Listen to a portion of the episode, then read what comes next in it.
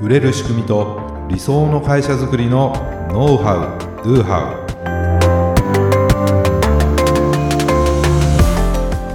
ウこんにちはビズクリエイトの渡辺ですビズクリエイトの中野です。本日もよろしくお願いいたします。はいお願いいたしますはい今回テーマはですねはい。見えないけど顧客が必ず持っている重要な値なんでしょう。というテーマですはい。で見えないんですよ見えない。見えないんだけど顧客が必ず持ってるものですねんなんだろう。重要なんですこれね、はい。まあちょっとこう例をね出しながはいら進めていきたいんですけども、例えば、まあ回転寿司と、うんね高級なお寿司屋さんはい。ちょっとイメージしてもらいたいんですけども、これどんな違いがありますかね？どんな違い？回転寿司と高級なお寿司屋さんその品質とかねうん。サービスまあ例えばどどんな違いありそうです？品質とサービスということに限って言うと、これ味味じゃないですかね。うん、何によってその味は変わるんですか？やっぱ仕入れた魚の種類とかですよね。うん産地とか。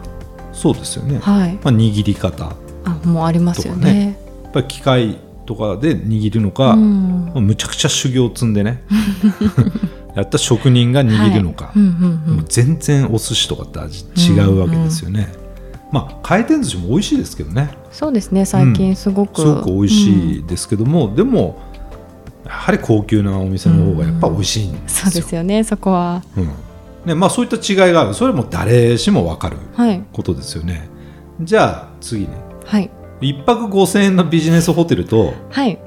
一泊5万円の高級ホテルおお。何が違いますかね？うーんお部屋のグレードとか、うん。あと部屋はのグレードと何？部屋の何が違うんですか？広さ広さとか。ベッドのああベッドね。種類とかうん。窓から何が見えるかとか、まあ、内装とかね。そうですね。うん。うん。あとまあそう受けられるサービスもね、ああ確かにうん、あんまりビジネスホテルでサービスないですよね。まあまあない。と思うんですけども、うんうん。ねまあ、そんな感じでやはり1泊5000円のホテルと5万円のホテルは違いますよね、うんそうですね、まあ、当たり前じゃないですか そんなの。は、ね、だからこのようにですね支払う金額とかねこう受けるそのサービスに対してうんうん。必ずねこう期待値ってものを持ってると思うんですよ。何が言いたいか回転寿司行ったらまあこのぐらいのネタで このぐらいのあれだろうなと。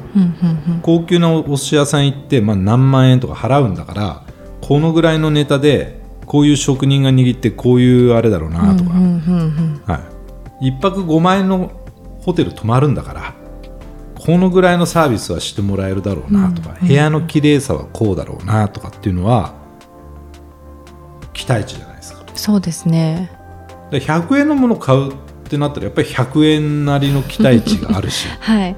ね、100万円のものを買うって言っても100万円なりの期待値っていうものが必ず存在するよっていうことなんですよ。そうですよね。はい。まあ、それがまあ今日の答えっちゃ答えというかね。見えないけど顧客が必ず持ってる重要な値それは期待値です、何かしらの期待値を持っているよってことなんうんうんです、でなんか今までねその期待値をなんか超えた超えたなみたいな経験ってあります？えなんでしょう。うん今パッともは思い浮かばないですけど、うん。社長は逆にありますか？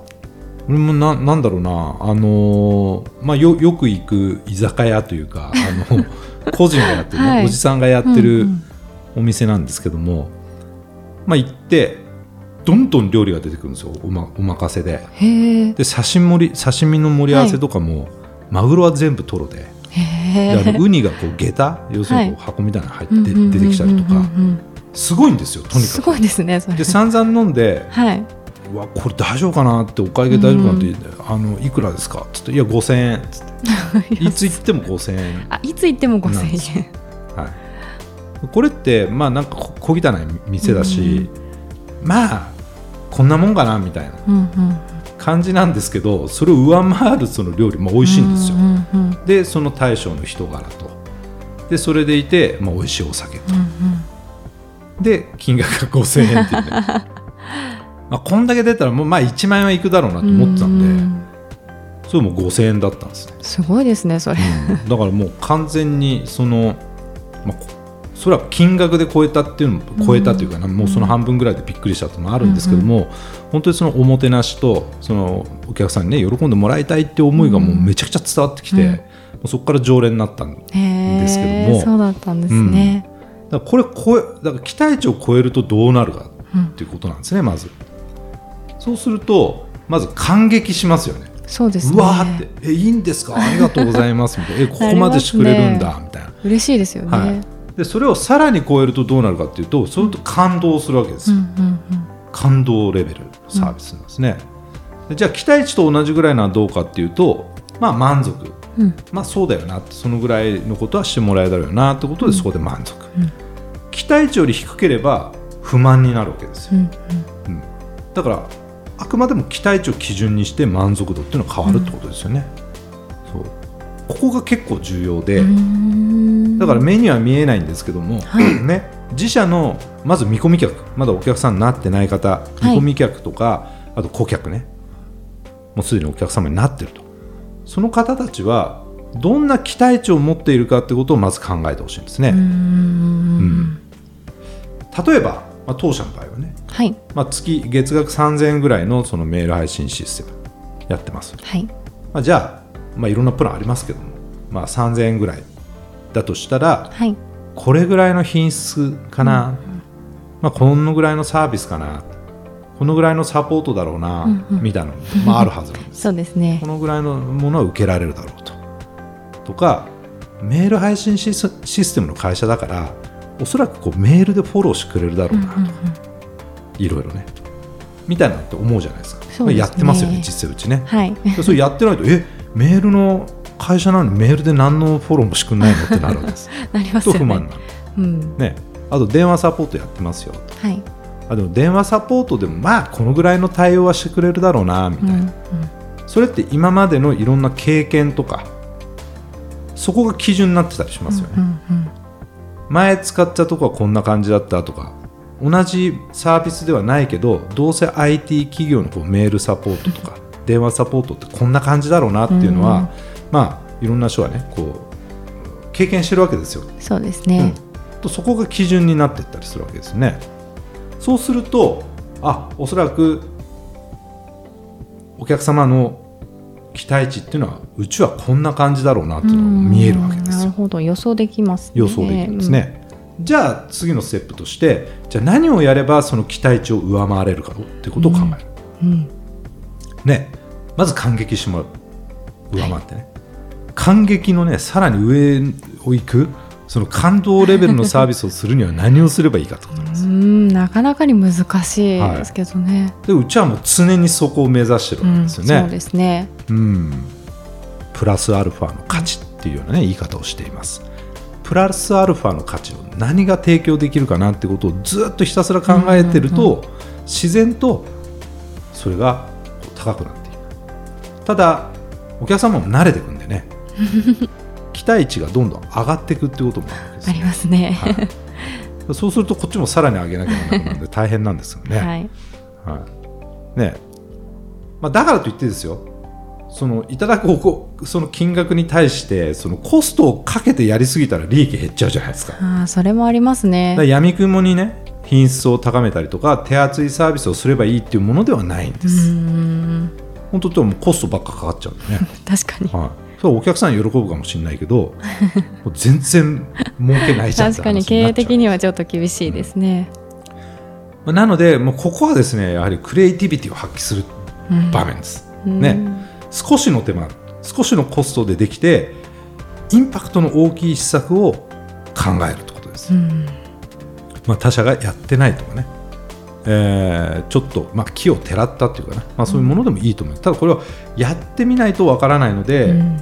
そのアイデアはどんどん試してもらいたいなと。それでめちゃくちゃ喜んでくれるかもしれないしそうでもなければまた別のことやればいいんでね、そうですね、はい、ね今その感激とか感動ってことも出出てきたんですけども、はい。それって人の感情じゃないですか。うん。だからこれいかに感情を動かせるかということだと思うんですね。そのお客様の感情をどうプラスの方に動かしていくかっていうようなイメージ。でもその大前提にはですねもう純粋にお客様に喜んでいただきたいとか、お役に立ちたいという心が必要なんです。はい。これ形式的にやってもね多分うまくいかないと思うんですよ。確かに。その心がなんか伝わっていく気がしません、なんか、はい思います。うん、その心がなくですねあなるほどこれやればいいんだって。例えば、うちがこういうことやってますよっつってなるほどって言って他社さんでそれやったからってうまくいくかどうかって分かんないです。僕らはそこにめちゃくちゃ心を込めて思いを込めてまあややりますからね、なのでまずはその喜んでいただきたいとお役に立ちたい、ね、その心を前提として、えーいろんな、ね、施策をこう考えてもらいたいなというのを思うんですよね。はい。はいね、やはり期待値ってね目に見えないものなんでこう測るの難しいです、そうですね、うん。だけどそこを意識してうん。サービスの改善をすることでですね本当ビジネスはね全く違ったものになると、うんうん。もううちが実際そうでしたからね。今もそうやってます。はい。なので、まあ頑張ってですね、えーさらにね期待値を上回るサービスにしていってほしいなというふうに思います